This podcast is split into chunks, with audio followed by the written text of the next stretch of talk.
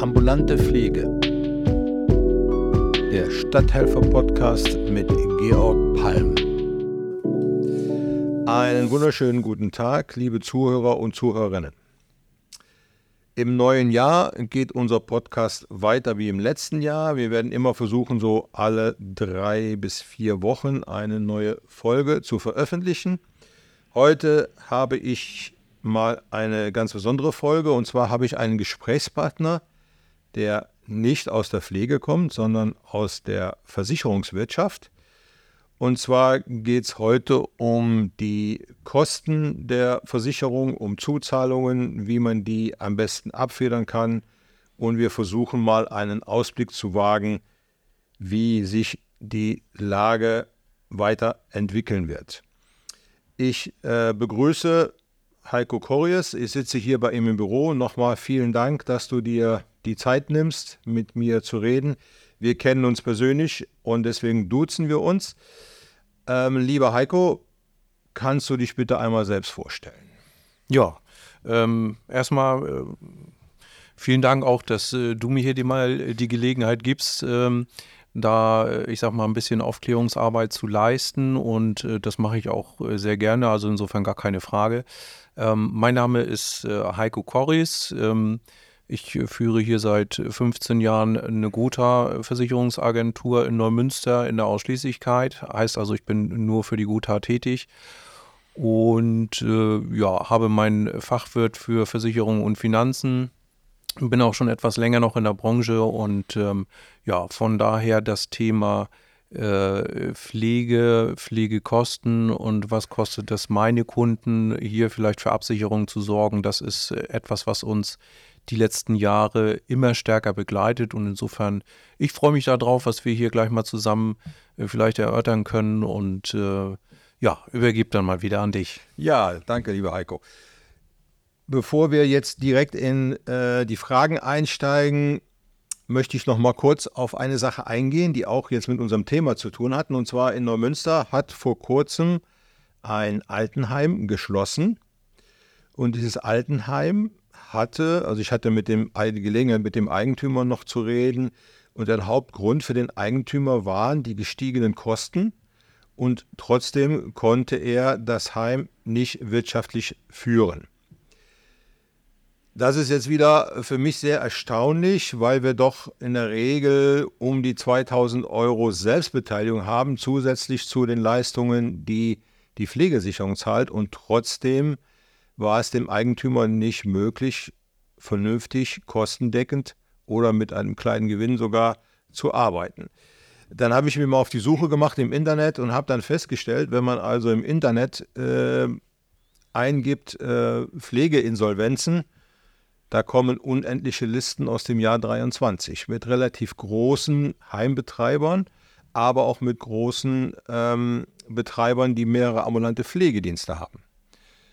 Ein zweiter Punkt, den ich noch vorher anmerken möchte, ist, die Diakonie hat ähm, Ende letzten Jahres, also vor zwei, drei Monaten, eine Umfrage unter ihren eigenen ähm, Betreibern gemacht, was ambulante Pflege angeht.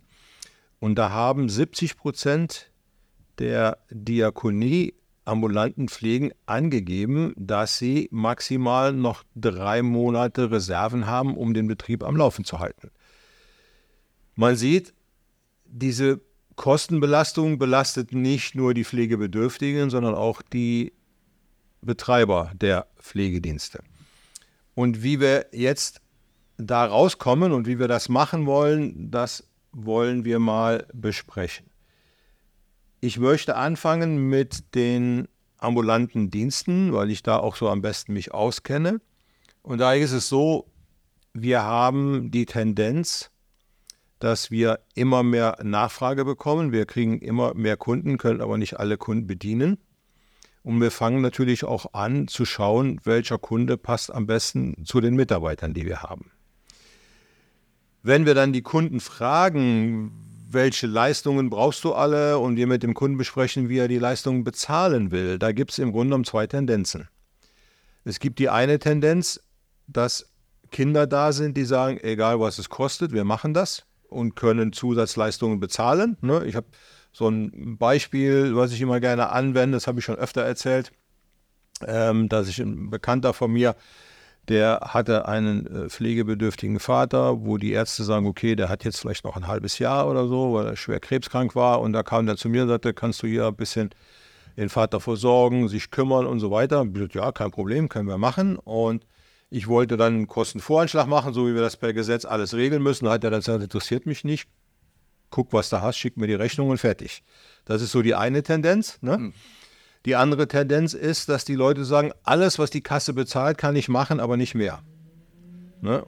Oder sie sagen dann sogar, also es wäre gut, wenn von den Sachleistungen ein bisschen was überbleibt, dann kriege ich noch ein bisschen Geldleistung und da habe ich noch was Geld für die Heizung. So, das ist so die andere Tendenz.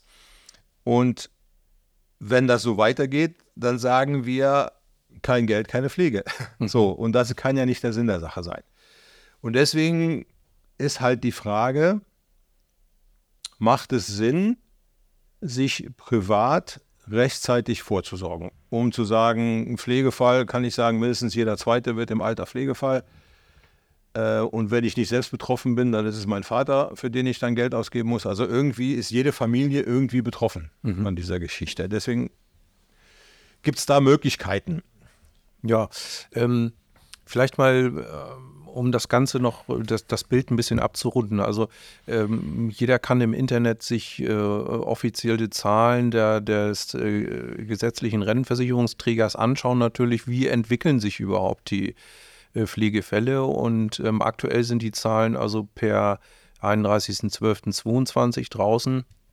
Und wenn man sich dort äh, einmal schon die Steigerung von 21 zu 22 äh, anschaut, also in 21 hatten wir insgesamt 3,76 äh, Millionen äh, Pflegefälle, in äh, 22 waren es dann schon 4 Millionen, also äh, fast genau 300.000 mehr Pflegefälle als noch äh, in 21. Und anteilsmäßig, da kommen wir ja später bestimmt auch nochmal drauf, ähm, ist es tatsächlich so, der größte Teil hier liegt im Pflegegrad 2 mit 44 Prozent, gefolgt vom Pflegegrad 3 mit knapp 27 Prozent. Also das sind schon äh, schlimme Zahlen, aber ne, äh, typisch deutsch, das lässt sich alles sehr gut äh, belegen. Ähm, und ähm, du hast gerade schon angesprochen, also wenn wir so von, von durchschnittlich 2000, 2200 Euro äh, Zusatzkosten reden, äh, also nach Abzug der gesetzlichen Leistung, äh, was jeder dort aufzubringen hat, ähm, dann wird erstmal klar, wie viel das eigentlich ist. Ähm, man darf an der Stelle natürlich nicht äh, verschweigen, dass diese 2200 Euro äh, ja dann noch durch die eigene Rente natürlich gemindert werden, ja, oder durch irgendwelche Zinseinkünfte, die ich habe. Also es ist ja nicht äh, unbedingt so, dass immer diese 2000 Euro jetzt irgendwie neu aufgebracht werden müssen, sondern es sind ja auch im äh, Rentenalter dann Einkünfte vorhanden. Ähm, aber ich glaube, vielen ist einfach gar nicht bewusst, äh, wie viel das dann tatsächlich sein kann. Also viele denken immer, naja, das, äh, dafür ist Vaterstaat dann da und das wird schon irgendwie funktionieren. Aber wird es nicht, da gehst du ja später auch nochmal drauf ein, wie da die Entwicklung aussieht. Ähm, ja, grundsätzlich, äh, das ist auch nichts Neues. Bei privaten Versicherern habe ich die Möglichkeit, ähm, den Pflegefall finanziell abzusichern. Das ist äh, in der Regel immer in verschiedenen äh, Variationen möglich. Früher hatten wir ja noch die Pflegestufen, heute sind es dann die Pflegegrade. Da mussten also vor einigen Jahren die Tarife auch mal angepasst werden. Ähm? Wir haben ja nun Pflegegrad 1 bis 5. Und äh, dementsprechend finde ich auf dem Markt natürlich Tarife, die hier, ich sag mal, meine drohende Lücke äh, nachher im, im Fall der Pflege äh, irgendwie ausgleichen können. Ne? Also in der Regel geht man dann danach, äh, schaut, okay, wo liegen die durchschnittlichen Kosten? Da sind wir jetzt bei diesen 2200 Euro. Das passt auch für Schleswig-Holstein sehr gut. Also das mhm. ist auch vom Bundesland zu Bundesland unterschiedlich. Ähm, aber ne, wir sagen mal 2200 Euro an zusätzlichen Kosten im Pflegegrad 3, die ich habe, äh, rein in der ambulanten Pflege. Also viele denken ja auch, äh, ja, oh Gott, ne, stationär ist so teuer, das ist ja quasi wie Hotel. Nee, aber das weißt du ja auch aus eigener ja. Erfahrung. Ähm, ambulante Pflege ist eben auch schon sehr teuer. So, und davon ziehe ich jetzt gedanklich mal die, die Altersrente ab, die ich zu erwarten habe, egal ob jetzt aus gesetzlicher Rentenversicherung oder privater Zusatzversorgung. Und die Lücke, die dann übrig bleibt, die gilt es eigentlich über zusätzliche Tarife dann zu schließen. Ja. Mal kurz eingehakt. Also wenn wir in der ambulanten Pflege bleiben, man hat eine Rente, die man bekommt. Ich weiß jetzt nicht, wie hoch die Durchschnittsrente liegt netto, aber ich denke mal so 1500, 1600 Euro Netto-Rente ist schon eine ganz gute Rente. Da muss man also schon ganz gut verdient haben. Ja. Ob das die meisten im Durchschnitt haben, weiß ich nicht. Aber lassen wir mal diese 1500 Euro einfach so stehen. Von diesen 1500 Euro zahlt jetzt mein Kunde, der ja zu Hause wohnt, äh, seine Miete und sein Essen und so weiter. Und er hat dann noch ein bisschen Geld über, was er dann für die Pflege ausgeben kann. Mhm. Ne? So, meine Erfahrung zeigt, dass im Grunde genommen die Rente fürs Leben gebraucht wird. Also wir haben steigende Heizkosten, wir haben steigende Stromkosten, wir wissen nicht, wo sich das hin entwickelt. Ähm, die Politik hat jetzt im Moment auch nicht so klare Entscheidungen, dass man sagen kann, okay, wir wissen, das läuft alles in die Richtung, sondern jetzt die Städte müssen ja irgendwie ähm, für ihre Heizungen Konzepte aufstellen, wie sie dann vernünftig klimaneutral heizen wollen. Da sind viel Unsicherheiten. Da versuchen die Menschen auch so ein bisschen Geld zurückzuhalten, weil sie nicht wissen, muss ich nochmal neue Heizung, muss ich nicht. Mhm. Das heißt, im Grunde genommen muss man sagen, für die Pflege äh, gibt es eigentlich kein Geld. Ist einfach keins über. Das heißt, die Pflege wird bezahlt von der Pflegeversicherung. Die reicht aber bei weitem nicht aus der Fairness halber müsste man sagen, okay, wenn du jetzt also nur die 1500 Euro hast, du brauchst die zum Leben, äh, kriegst deine Pflegeversicherungsleistung und müsstest darüber noch neu haben, könnte man immer noch zum Sozialamt gehen. Ist aber auch ein schwieriger Weg. Den, den viele gar nicht gehen wollen. Das genau. muss man ja auch sagen, aus falscher Scham. Genau. Ähm, äh, in der heutigen Zeit muss sich kein Mensch dafür schämen, aber ähm, wenn wir beide vielleicht mal so an unsere Elterngeneration denken, äh, für die ist das schon quasi der Super-GAU. Ne? Ja, also, die machen das nicht. Also ja. ich wollte für, äh, für ähm, mehrere Kunden, haben wir das schon öfter gehabt, allein der Antrag von Wohngeld ist für viele schon ein Problem, obwohl wir ja äh, als ambulanter Dienst auch dahingehend die Leute beraten und sagen, du hast hier die Möglichkeit, SGB 12 Sozialleistung beantragen, du kannst Wohngeld beantragen, du hast viele Möglichkeiten. Wir unterstützen die Leute auch dabei bei dieser Beantragung, aber es ist äußerst schwierig. Ne? Mhm. Ne? Also unsere Generation, die nachkommt, also die jetzt 60-Jährigen oder Jüngeren, die haben da weniger Probleme mit. Kinder drängen auch immer, aber die ältere Generation, die jetzt so 70, 80 sind, die wollen da eigentlich nichts mit zu tun haben.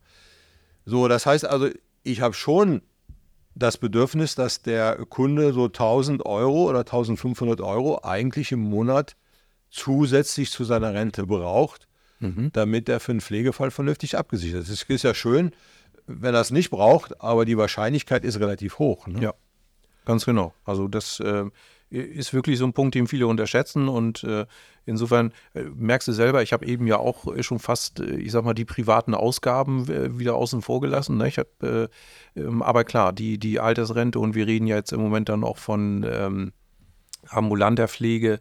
natürlich brauche ich von meiner Rente den größten Teil, wenn nicht äh, sogar den gesamten Teil, äh, um leben zu können.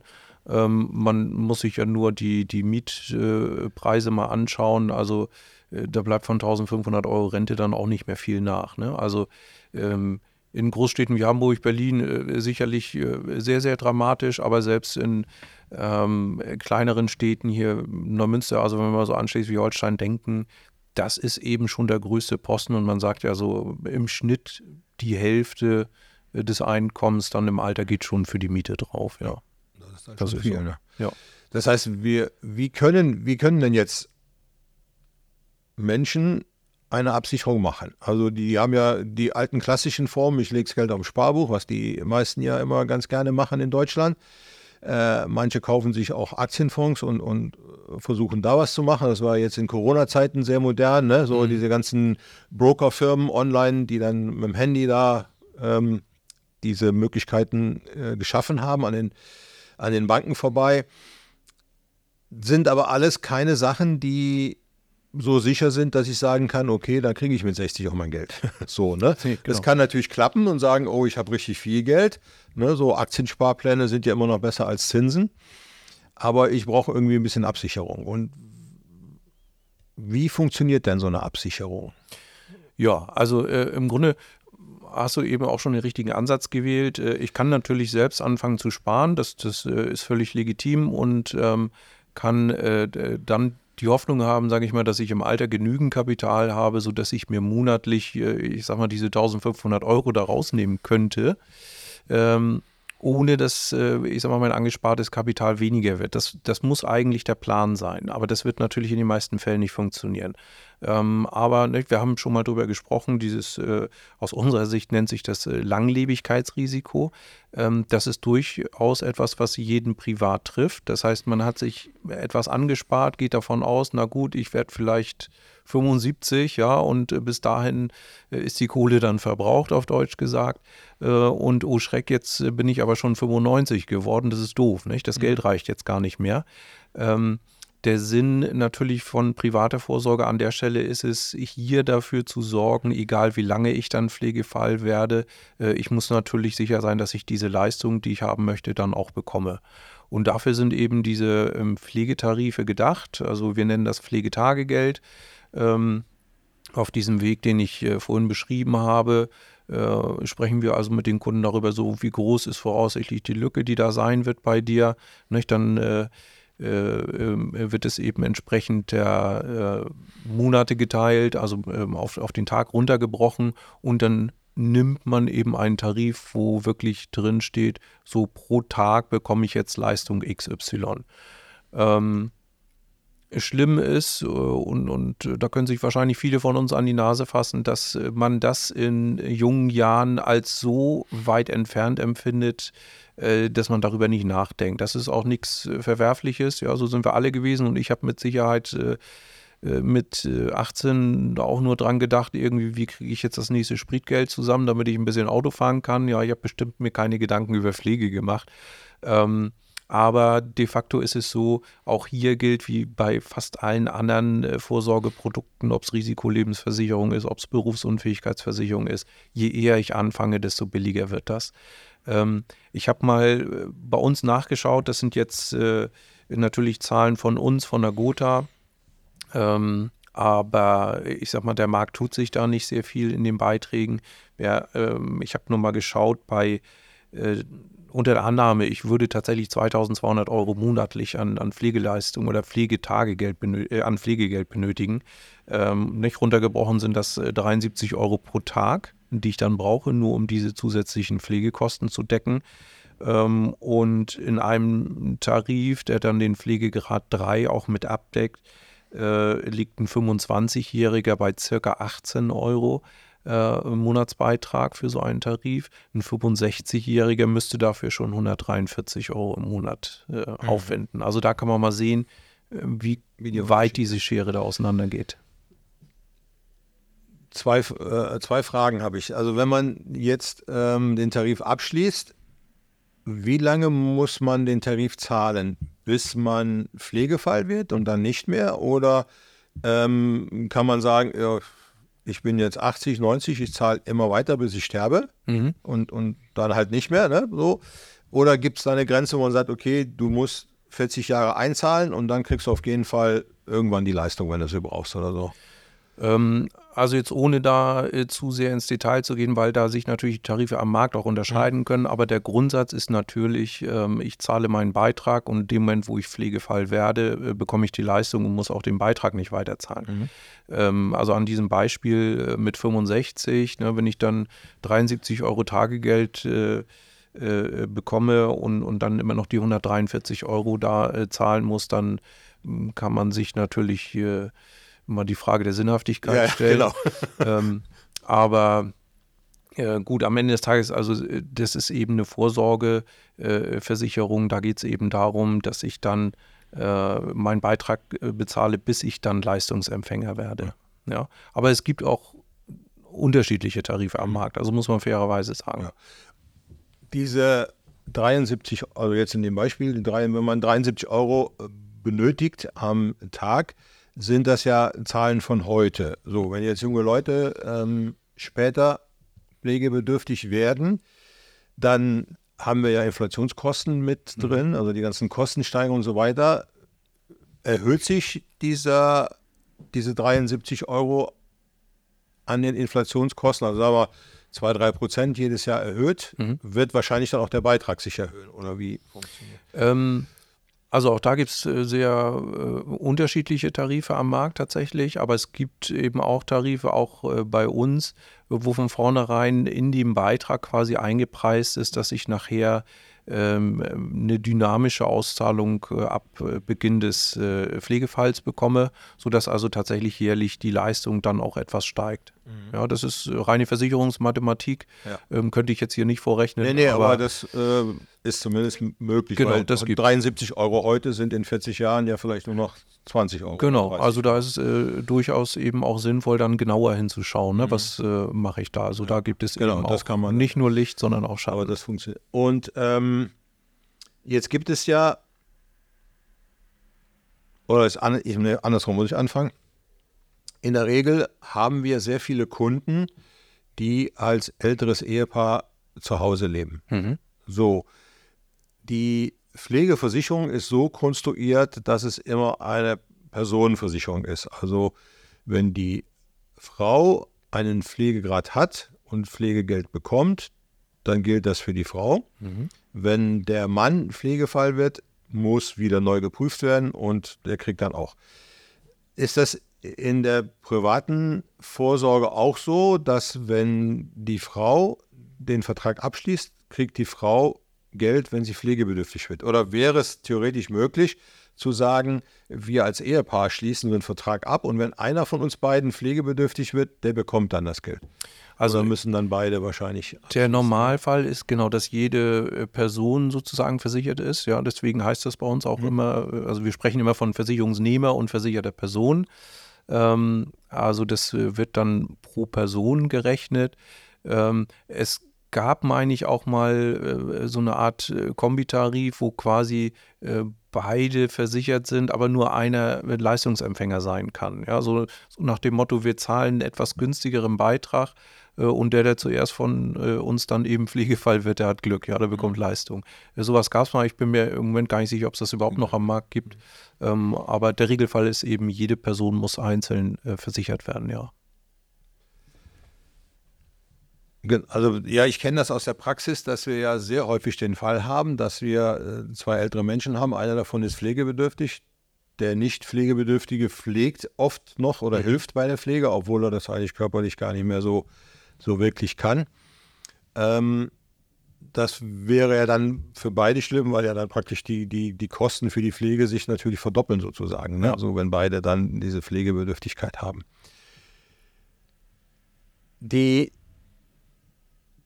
Pflegeversicherung privat, diese 73 Euro, werden die als Bargeld ausgezahlt pro Monat oder ähm, muss dann der Pflegedienst praktisch der Gotha in dem Falle auch eine Rechnung schreiben? Also bei uns ist ja so, wir haben ja eine, eine Sachleistung, 700 noch was Euro bekommt jeder äh, Kunde von der Pflegeversicherung, die er für Pflege nutzt kann.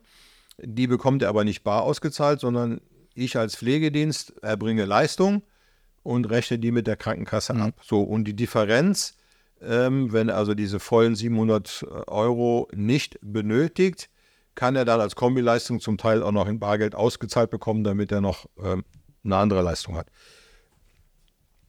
Wie ist es bei der, bei der äh, privaten? Da wird wahrscheinlich das Geld ausgezahlt. Genau, also das ist äh, die Leistung, die unseren Kunden dann eben vertraglich zusteht. Ähm, aber natürlich, ähm, also A gibt es Obergrenzen. Ähm, ja, man, man versucht natürlich auch äh, zu vermeiden, hier, äh, ja, ich sag mal so ein bisschen Schindluder zu fördern. Ähm, von daher sind solche Tarife in der Regel in der, in der äh, Höchstleistung pro Jahr auch irgendwo begrenzt. Das ist dann wieder tarifabhängig. Ähm, und natürlich äh, muss der Nachweis auch erbracht werden, dass jemand pflegebedürftig ist. Also äh, nicht äh, so mal hier eine Agentur anrufen und äh, Herr Korris, äh, ich bin jetzt pflegebedürftig, ich hätte gerne meine Leistung, so funktioniert es dann mhm. nicht.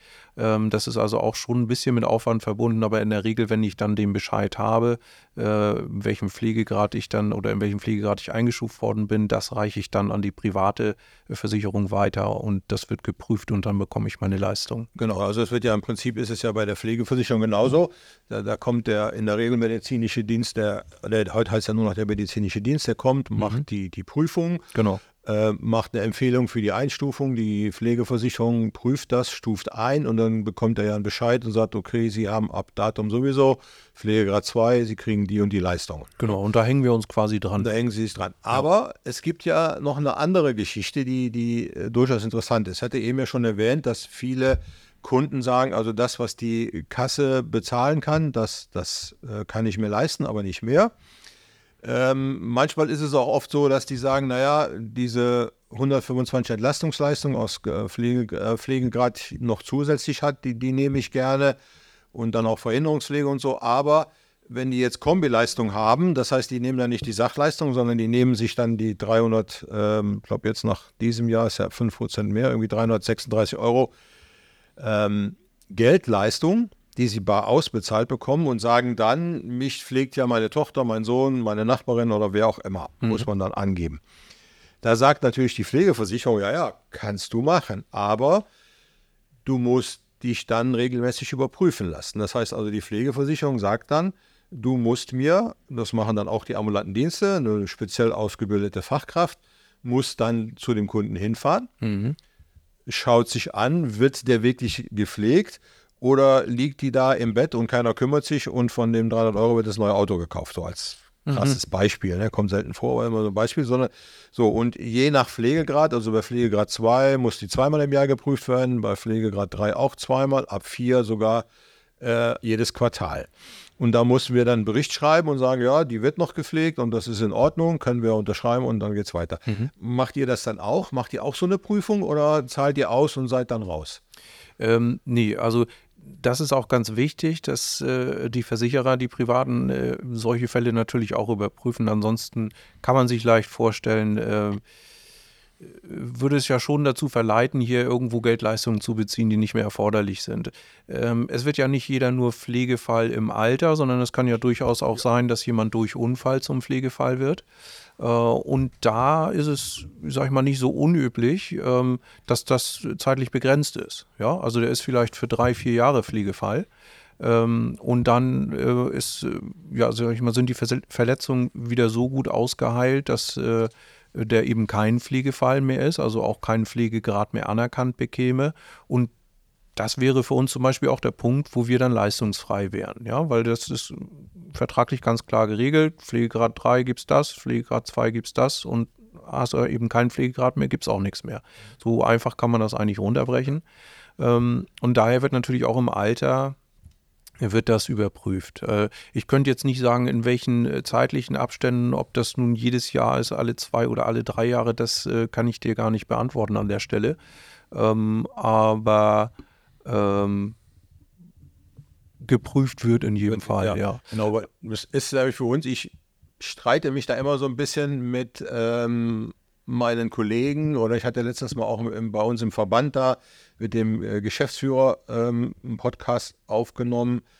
Da habe ich auch gesagt, naja, eigentlich ist es ja so, dass wenn die Geldleistung von der Pflegeversicherung bezahlt wird und die wird jetzt für was anderes genutzt, sind es eigentlich versicherungsfremde Leistungen, mhm. die eigentlich gar nicht versichert sind. Ne? So.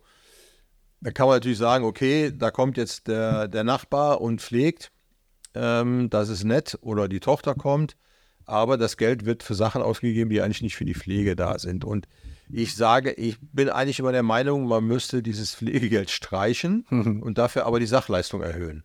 Ne? Mhm. So, da ist aber politisch ist das nicht umsetzbar, weil wir einfach sagen können, ein Großteil der Kunden, die einen Pflegegrad haben, brauchen diese 346 Euro fürs Leben und nicht für die Pflege.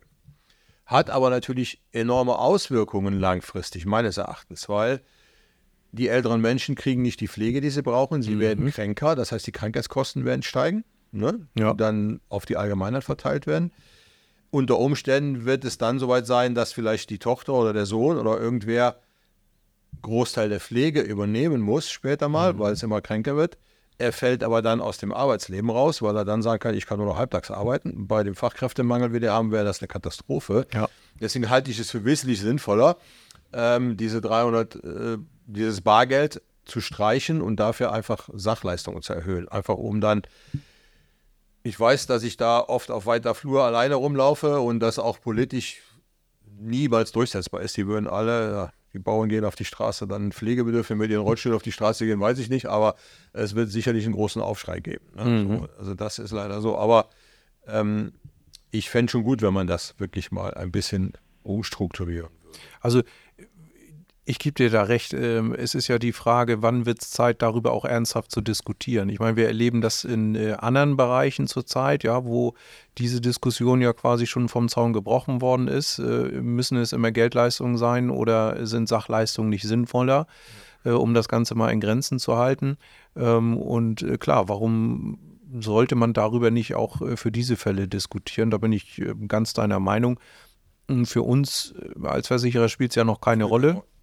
Ja, das ist eine vertraglich vereinbarte Leistung, die ausgezahlt wird und ob ich mir davon Lollis kaufe oder die ja. Oma wasche, äh, nicht, äh, ist uns erstmal egal.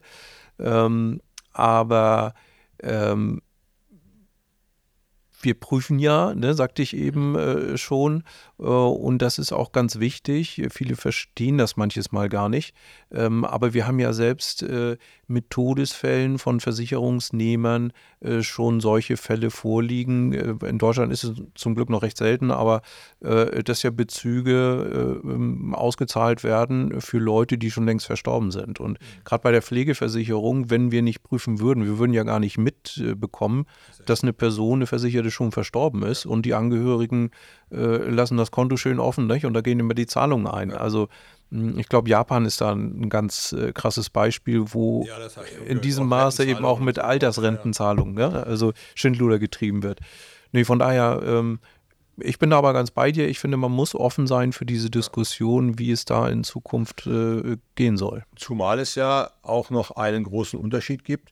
Die Pflegeversicherung ist ja, ich sage mal in Anführungszeichen, eine Zwangsversicherung für alle, die arbeiten gehen. Die mhm. kriegen das halt zwangsweise abgezogen, können gar nicht entscheiden, will ich das bezahlen oder nicht. Nee, deswegen heißt es ja Pflegepflichtversicherung. Ne? Und bei euch genau. ist es ja eine private Leistung, wo ich ja einen Vertrag abschließe. Genau. Über zwei Leute, die dann sagen, ich zahle ein und kriege dann von dir die Leistung mhm. später. Ne? Und du übernimmst halt ein großes Risiko. Das kann sich ja derjenige, der die Pflegeversicherung bezahlt, gar nicht aussuchen. Und dann kommt es noch hinzu, dass ja ähm, auch nicht immer alle in die Pflegeversicherung einzahlen, sondern das wird immer bei den Arbeitgebern dann mitgenommen. Ne? Also da denke ich auch, da gibt es wahrscheinlich in Zukunft relativ viel ja, äh, Schwierigkeiten. Zumal das äh, bekommt man ja auch in der Presse da manches Mal mit. Ähm, die Entwicklung in der, in, der, in der Pflegeversicherung ist ja auch dramatisch. Also wenn, wenn wir uns jetzt mal auf das Finanzielle konzentrieren, ähm, na auch da, ich hatte äh, mir die Zahlen mal angeguckt. Ähm, es gab immer Auf und Abs, ja, es gab äh, gute Jahre und nicht so gute Jahre. Nicht? Wir äh, Otto-Normalverbraucher, sage ich mal, fragen uns dann immer, Mensch, die sitzen da in ihren Glashäusern, nicht? Äh, wie kann das sein, dass die Minus machen, ja, und, und zahlen sich da ihre dicken Gehälter? Ähm, aber äh, das ist sicherlich auch ein Punkt, über den man mal diskutieren ja, genau. müsste. Ja, ja, Aber so insgesamt, wenn man sich das anschaut, äh, 2021, 2022, äh, der Verlust in der, in der Pflegeversicherung bei 1,35 Milliarden beziehungsweise 2,25 Milliarden dann in 2022, das wird in 2023 nicht besser geworden sein und äh, auf lange Sicht eben noch schwieriger werden. Und ich meine, wer kennt sich da mit der Kostenentwicklung besser aus als du? Ja, ja. Naja, das wird mit Sicherheit wesentlich teurer werden, zumal wir ja ähm, in der ambulanten Pflege oder in der gesamten Pflege, gilt ja für Krankenhäuser und für alle anderen auch, haben wir ja seit September 22 das sogenannte Tariftreuegesetz.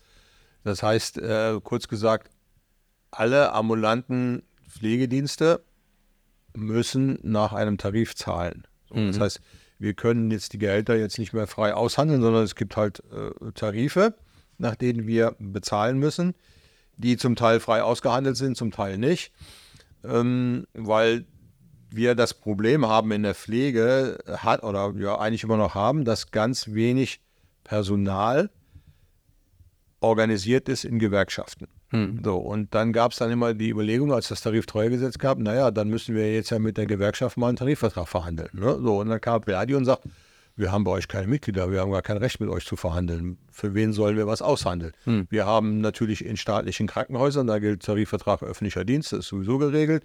Es gibt große Krankenhausbetreiber, die mit Verdi einen Haustarifvertrag aushandeln.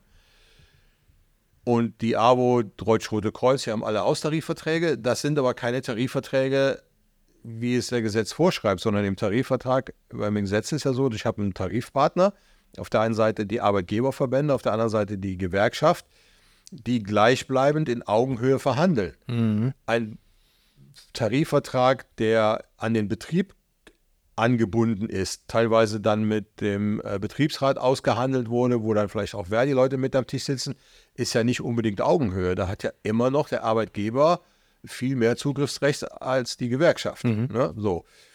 Und trotzdem wurden wir dann gezwungen, das gab dann in Schleswig-Holstein acht verschiedene Tarifverträge, die als gut anerkannt wurden. Wir durften uns dann einen aussuchen, den müssen wir bezahlen. So.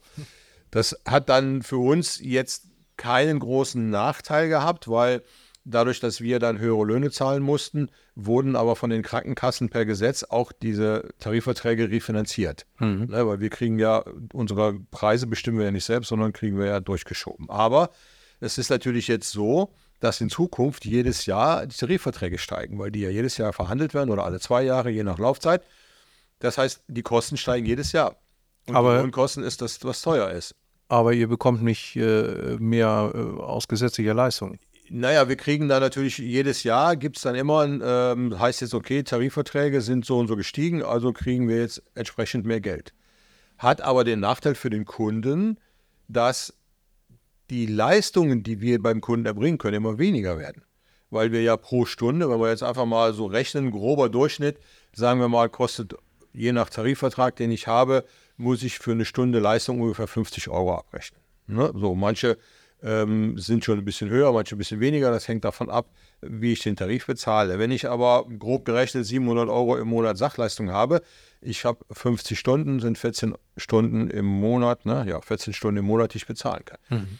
Wenn jetzt meine Lohnkosten steigen und die Kasse mir genehmigt, du darfst jetzt 55 Euro abrechnen, aber die 700 Euro nicht erhöht werden vom Gesetzgeber, dann kriegt der Kunde weniger Leistung. Das heißt also, da entsteht eine Diskrepanz, die die Eigenleistung immer weiter nach oben treibt. Ganz genau, das meine ich. Ne? Also ihr, ihr äh, werdet äh, hintenrum, sage ich mal, gezwungen, mehr Lohn zu zahlen, was auch äh, völlig was in Ordnung ist. ist ne? ne? ähm, aber bekommt eben für, ich sag mal, den gleichen Leistungsbaustein, den ihr erbringt, nicht mehr Geld von Vaterstaat. Nee, nee, nee, ne? so. Also insofern werden hier ja Kosten quasi auf euch umgelegt. Ähm, auf die Kunden. Äh, beziehungsweise also auf die Kunden, halt ja, nicht, ne? äh, richtig. Keine Pflege, ne? Genau, ne? Also das ist äh, ja im Grunde schon wieder so eine, so eine versteckte Erhöhung Kein dann Geld, oder Mehrbelastung ja. für, für den deutschen Bürger, ja. Ja, ja, genau. Also der wird dann nicht mehr, also wir haben ja jetzt das erste Mal in diesem Jahr ist es so, dass der Herr Lauterbach ja die Sachleistung, die Geldleistung um 5% erhöht hat. Mhm. Das ist die erste Erhöhung seit, glaube ich, fünf Jahren oder sechs Jahren. Also da haben wir nicht mal die Inflation ist ausgeglichen worden. Es soll, das ist noch im Moment noch offen, äh, in den nächsten Jahren immer eine inflationsbereinigte Erhöhung dieser Sachleistungen geben. Ähm, ob sie kommt, das ist offen, aber sie soll es erstmal geben. Aber selbst wenn diese Leistung dann kommt, reicht es ja nicht aus, weil wir haben ja nicht nur die Lohnkosten, die steigen. Mhm. Wir haben die Benzinkosten, die Fahrzeugkosten. Wenn ich mir anschaue, ich kann jetzt mit kleinen Fahrzeugen, Benziner in der Regel, ähm, kann ich fahren. Wenn ich jetzt diese Fahrzeuge irgendwann ersetzen muss für E-Autos, sind allein die Anschaffungskosten um ein Vielfaches, ein Vielfaches nicht, aber anderthalb Mal so hoch mindestens. Mhm. Ne? Wo ich vorher 10.000 Euro für ein Auto bezahlt habe, muss ich jetzt mindestens 18 oder 20 bezahlen. Das heißt, die Kosten steigen weiter. Und die Kosten kann ich ja bei meinen Verhandlungen mit den Kassen geltend machen. Und wenn ich sie nachweisen kann, bekomme ich sie auch ersetzt. Ne, mein Gewinn bleibt immer gleich. Also wenn ich 50 Euro die Stunde abrechne oder 100 Euro die Stunde, der Gewinn, den ich habe, der ist immer der gleiche. Ja. Ne, so wird immer mit den Kosten gerechnet. Aber die Kunden haben immer weniger Leistung. Das heißt, wir sitzen dann in der ambulanten Pflege mit immer mehr Kunden zu Hause, die eigentlich Pflege brauchen, aber sie nicht kriegen, weil sie sie nicht bezahlen können. Mhm. Ist, ist denn da, ähm, also man hört es ja so, ne, das bekommen wir ja auch mal mit, ähm, nicht? und nach dem Motto, ja, dann, dann äh, hol dir doch eine aus Thailand, die dich pflegt, ja, ich äh, sage das jetzt mal so äh, sarkastisch, ähm, ist das äh, für euch eigentlich auch, äh, ich will das nicht Bedrohung nennen, aber ähm, also für euren, für eure Branche ist das eigentlich auch ein Problem, was sich da abzeichnet? Ja, Weil ähm, ich weiß ja nicht, ne, ob nachher nach EU-Recht, wie auch immer, ähm, äh, wenn, wenn ich dann plötzlich andere Arbeitskräfte hier habe, die das für deutlich weniger äh, Geld machen können, ähm, dann, dann habt ihr ja wahrscheinlich auch ein Problem. Im Prinzip könnte man das so sagen. Da gibt es gleich mehrere Sachen, die dagegen sprechen. Das erste ist, dass ja Pflegeleistungen mit Pflegeversicherung nur dann abgerechnet werden können, wenn ich Qualifikationen mhm. nachweisen kann. Also ich muss ja vorher eine Genehmigung haben, dass mhm. ich es machen darf, sonst kriege ich das Geld gar nicht. Ähm, man hat das ja bei dieser sogenannten 24-Stunden-Pflege, die es so gibt. Da muss ja der, der Kunde den großen Teil selber zahlen. Ähm, ausländische Mitarbeiter können wir zuhauf gebrauchen. Ne? So, also ich könnte ja mit der Nachfrage immer Fachkräfte einstellen oder Krankenhäuser oder wer auch immer oder die ganzen anderen Kollegen alle.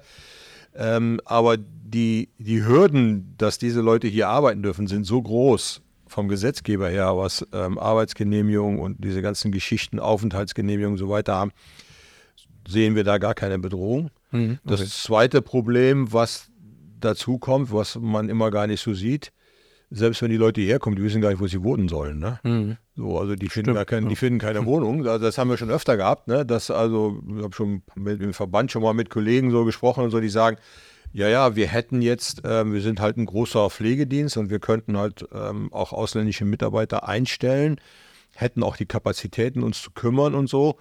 Aber ich weiß nicht, wo die wohnen sollen. Ne? Hm. Ja, okay. so, deswegen kommen die erst gar nicht. Ne? Hm. So.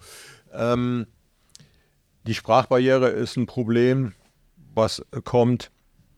Deswegen glaube ich nicht, dass das für uns wirklich ein, ein größeres Problem wird. Also hm, okay. das, ich sehe das Problem eher in der Richtung, dass wir jetzt schon jede Menge Menschen zu Hause haben, die einfach das Geld nicht haben, um die Pflege zu kaufen. Das wird mehr werden. Mhm. Ähm, es werden immer mehr Angehörige Pflege übernehmen müssen, die dann im Arbeitsmarkt fehlen entweder ganz oder nur zum Teil, was für uns ein großes Problem ist. Das durch ausländische Kräfte auszugleichen, wäre schön, ist aber, glaube ich, am Ende auch eine Nebelkerze der Politik, die immer durch die Welt reisen und sagen, wir holen hier Pflegekräfte und da Pflegekräfte. Weil, ja. wenn man ehrlich ist, die Pflegekräfte werden ja auch in dem Land gebraucht, wo sie herkommen. Hm. Die kommen dann vielleicht zu uns, weil sie sagen, ich kann hier mehr Geld verdienen und kann damit meine Familie zu Hause besser unterstützen. Die kommen aber gar nicht so gerne zu uns, weil dieses große Sprachproblem da ist. Wenn die nämlich, ähm, wir sind ja so arrogant und behaupten, äh, alle Welt muss Deutsch sprechen, wenn sie zu uns kommen, was aber für viele Berufe völlig uninteressant ist. Mhm. Also, also, für Ingenieure oder für sonst was, ein Arzt, wenn der operiert, der kann Englisch sprechen. Ne? Wir müssen Englisch lernen und nicht die Deutsch. Bei älteren Menschen, die zu Hause sind, kann ich sagen, ja, okay, der lernt jetzt kein Englisch mehr, dann wäre es gut, wenn der jemand kommt, der Deutsch kann. Aber da kommt dann jemand aus dem Ausland und sagt, ich spreche fließend Englisch, da gehe ich dann nach England arbeiten oder nach Amerika mhm. oder nach mhm. Asien, die können alle Englisch. Ne? So, mhm. Der kommt nicht zu uns. Also da sehe ich schon relativ große Hürden, die da zwar von der Politik immer gerne erzählt werden. Es gibt auch immer tolle Beispiele, dass dann so eine Klinik wie hier mal fünf, sechs ausländische Mitarbeiter hat, aber was soll das? Ne? Das ja. ist für uns uninteressant. Also ja. wir als Pflegedienst haben das Problem, dass wir nicht genug Fachkräfte haben dass wir also unser Wachstum nicht regeln können. Ne? So. Ähm, wir brauchen aber eine bestimmte Größe, weil die Gewinnmarge sehr schmal ist. Wir müssen also groß sein, damit wir auch vernünftig leben können. Das würde dann bedeuten, wenn es in Zukunft so weitergeht, viele kleine Betriebe aufhören und die sich dann oder zu größeren zusammenschließen. Da ist, sehen, sehe ich so das Hauptproblem ähm, und das Problem Fachkräftemangel. Mhm. Weil wir nicht genug Fachkräfte haben, um die Arbeit zu leisten. Wir müssen ja jetzt schon Leute ablehnen. Ne? Ja. So, also, wenn ausländische Mitarbeiter kommen, gerne, ne? sollen dann herkommen. Ne? So. Ja.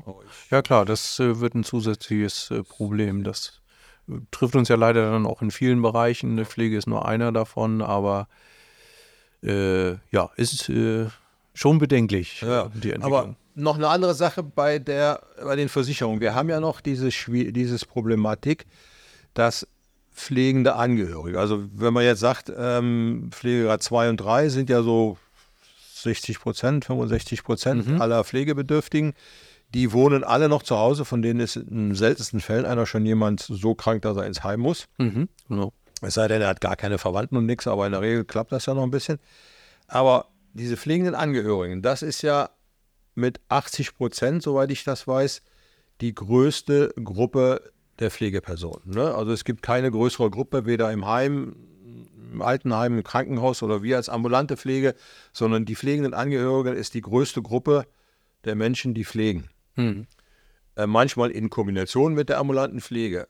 Aber diese pflegenden Angehörigen haben natürlich auch ein ganz großes finanzielles Problem, weil ja sie können in der Zeit, wo sie pflegen, nicht arbeiten. Mhm, genau. Jetzt gibt es natürlich so vom Staat, äh, Rentenansprüche werden da geltend gemacht und so, aber das alleine bringt ja eigentlich auch nicht weiter. Können die sich auch irgendwie absichern, dass ich zum Beispiel sage, ich habe das ja jetzt bei meiner Schwiegermutter, ähm, die ist jetzt in eine betreuten Wohneinrichtung gezogen, hat ihr Haus verkauft, wird aber von meiner Frau und von ähm, ihrer Schwester noch mitgepflegt. Die wohnt allerdings in Lauenburg, also 120 Kilometer weg von Neumünster. Das heißt, meine Frau muss einen halben Tag Urlaub nehmen, hinfahren und, und dann was machen. Meistens macht passiert das dann am Wochenende, weil wir vor Ort einen Pflegedienst haben und wechselt sich ab mit ihrer Schwester. Aber die haben ja auch enorme Kosten, teilweise Lohnausfälle. Ähm, können die sich auch irgendwie absichern, dass sie sagen, wenn ich pflegender Angehöriger werde, ich brauche auch 20 Euro am Tag oder 30. Ähm, also dafür gibt es äh, meines Erachtens noch keine äh, speziellen, äh, ich sage jetzt mal Pflegetarife. Ähm, es gibt Versicherungsformen, wo sowas zeitlich begrenzt möglich ist. Ähm, in der Regel trifft das eher aber auf die Eltern-Kind-Beziehung dann zu. Ähm, ja, also wo, ich sag mal, versicherte Personen Leistungen bekommen können, wenn das Kind zum Beispiel durch Unfall oder wie auch immer Pflegefall wird. Das ist dann zeitlich begrenzt, aber so äh, Pflegetarife in dem Sinne haben wir dafür noch nicht. Das ist vielleicht tatsächlich auch mal äh, ein guter Ansatz, ähm, sowas mal vorzubringen. Äh, macht es Sinn, dafür vielleicht auch tatsächlich mal eine neue Absicherungsform zu schaffen? Denn äh, da gebe ich dir recht. Ähm, das ist ja auch äh, unter politischen äh, Gesichtspunkten äh, etwas, was uns in der zukünftigen Entwicklung äh, ja auch Schaden zufügen kann. Nicht? Also ähm, wenn du sagst, so dann können diese Personen vielleicht nur noch halbtags arbeiten, äh, so das hat ja auch volkswirtschaftlich dann irgendwo Auswirkungen. Ja, ähm, also durchaus ein Punkt, äh, den man mal ansprechen kann bei den Produktentwicklern, sich darüber mal ja. Gedanken zu machen. Das ist sicherlich etwas, was auf uns zukommt. Weil ja. es ja auch muss man auch ehrlicherweise sagen, wir zwar jetzt als Mann müssen ehrlicherweise sagen, die Pflege zu Hause übernimmt in der Regel die weiblichen, mhm. also die Tochter oder wer auch immer da ist. Ne? So. Ähm, das heißt, es wird also enormen Bedarf an, an häuslicher Pflege geben. Der wird in der Regel von Frauen gedeckt die dann wieder nicht dem Arbeitsmarkt zur Verfügung stehen, die dann wieder in die alte Rolle zurückfallen, ne? Mhm. Heimchen am Herd, ne? weil sie gar nicht anders können. Ne? So in den seltensten Fällen bleiben die Männer zu Hause und pflegen. Hat auch der Arbeitgeber bei einer Frau viel mehr Verständnis als bei einem Mann, wenn mhm. er kommt und sagt, ich muss meine Mutti pflegen. Ne? Ähm, also da, da gibt es dann auch wieder so Verschiebungen. Also viele Dinge, die wir in den letzten Jahren von den Frauen erkämpft wurden, dass sie eben gleichberechtigt bezahlt werden, gleichberechtigt arbeiten, bekommen jetzt noch ein Problem, dass sie sagen, ja, Moment mal, ähm, hat die denn schon Kinder? Sind die Kinder groß genug oder habe ich Probleme, dass dauernd der Kindergarten ausfällt und sie ist mhm, nicht da? Mhm. Oder ist sie so jung, dass sie noch schwanger werden will? Oder ist sie jetzt schon so alt, dass sie alte Mutter hat und bald fliegen geht? Das heißt also, das sind dann viele Kriterien, die der Arbeitgeber in Gedanken durchspielt, wenn eine Frau vor ihm sitzt und Arbeit sucht. Ne? Genau. So, ob man Offiziell darf er ja gar nicht drüber nachdenken, nee, nee, aber, aber, wir wissen, dass es so ähm, ist. Wie gesagt, ja. die Gedanken sind frei. Ne? So, genau. Wie dann Entscheidungen getroffen wird, weiß man nicht. Aber in, in diese Richtung verschieben wir uns eigentlich wieder langsam. Mhm. Ja, und da ähm, sind wirklich so Absicherungen, die der Staat bringen muss, die man vielleicht privat machen kann, halte ich also für durchaus sinnvoll. Da gebe ich dir recht. Also das ähm, ist wirklich ein Punkt, über den man sich für die Zukunft Gedanken machen muss. Ja, ansonsten wüsste ich auch nicht, äh, äh, wo diese Entwicklung dann noch hingehen soll. Und du hast es ähm, ja ziemlich zu Anfang auch gesagt, äh, am Ende des Tages werden sich dann Pflege nur noch die leisten können, die äh, genügend Geld haben. Äh, also wenn diese Entwicklung so weitergeht und äh, auch diese Tatsache eben äh, nicht mit der äh, Zuhausepflege, nenne ich das jetzt mal, äh, beschleunigt diesen ganzen Prozess. Ja, ja das also sehe ich auch tatsächlich als, als Problem. Ähm, Ein anderes Problem ist sicherlich auch noch, dass sich unsere Gesellschaft äh, auch anders entwickelt. Ähm, ja, wir haben vorhin über die äh, ausländischen Fachkräfte gesprochen. Also in vielen äh, Ländern außerhalb Deutschlands, gerade wenn man so in den äh, asiatischen Raum schaut, da ist ja dieses Selbstverständnis äh, für die Pflege der Eltern ganz anderes als äh, hier im europäischen ja. Raum. Ja, also äh, für die ist es ja eine Ehre, ähm, alte Leute zu pflegen, weil diese alten Leute eben was geleistet haben. So ist so die Denke dort. Ja, und, und bei uns äh, verkümmert das Ganze ja so ein bisschen. Also ähm, da geht es ja schon eher in die Richtung, so wie kann ich mich davor drücken. Ja, und mhm. im Moment sind es noch, äh, sagtest du, die Frauen, die das dann vorrangig machen. Ich weiß nicht, ob das in Zukunft tatsächlich auch noch so sein wird oder sich die Gesellschaft äh, in Europa so weiterentwickelt und sagt, nee, da müssen wir. Da müssen alle ran, ja. Ja. Also, also die Praxis im Moment zeigt, dass eben meistens Frauen da sind, ne, ja, die das mitmachen. Das erleben wir ja jeden Tag in der Arbeit. Aber das muss sich rapide ändern. Ne? So, mhm. Nur die, die Frage ist halt, äh, hab, hat man als Gesellschaft wirklich die Energie, das zu ändern? Und im Moment ist es ja so, wenn wir mehr in die Pflege gehen, fällt woanders was weg. Also wir haben ja nicht wirklich den Ausgleich.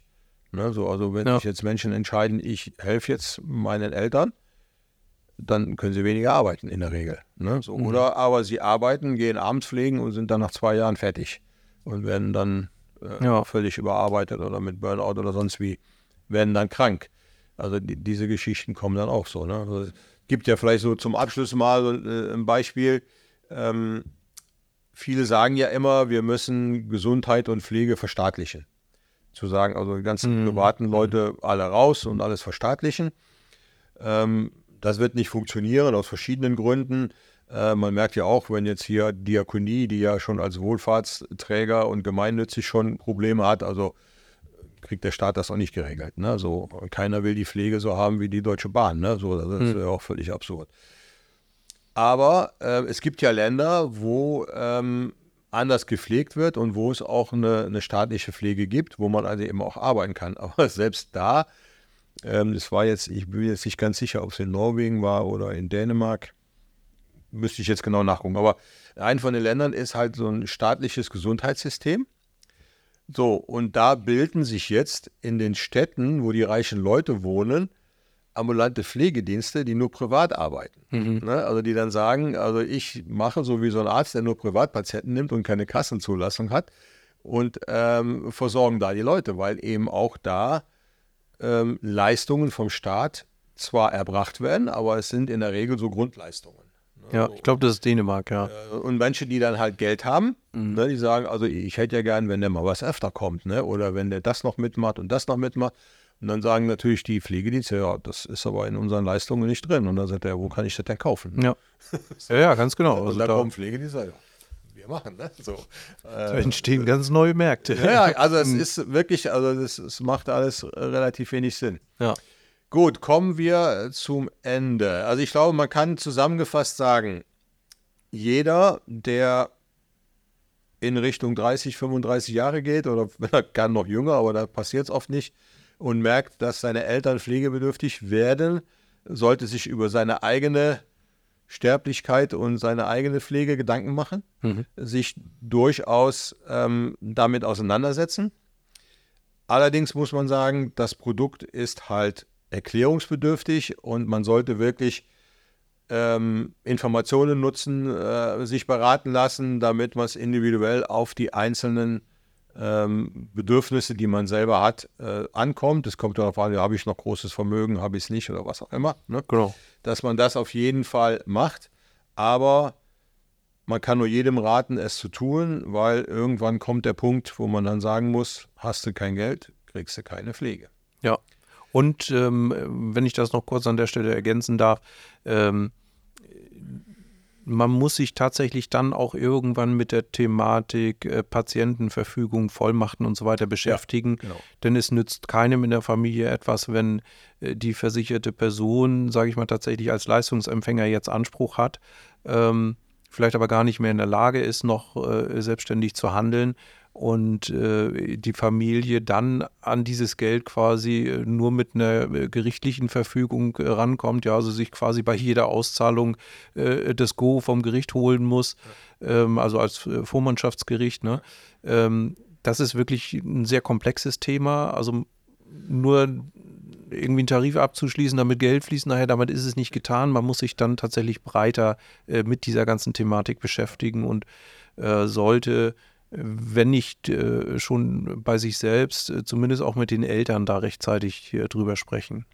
Das ist noch ein sehr guter Hinweis, an den habe ich gar nicht gedacht. Das stimmt natürlich, dass man das wirklich auch bedenken muss.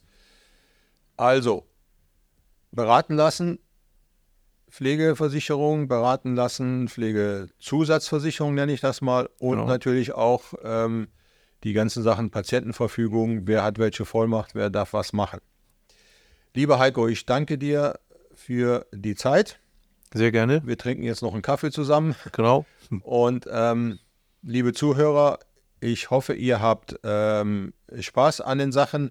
Kommentare, Bemerkungen wie immer an die E-Mail-Adresse podcast.diestadthelfer.de oder aber auch bei Instagram könnt ihr Kommentare hinterlassen. Vielen Dank. Vielen Dank fürs Zuhören. Fragen und Anregungen zu meinem Podcast schicken Sie bitte an podcast.diestadthelfer.de.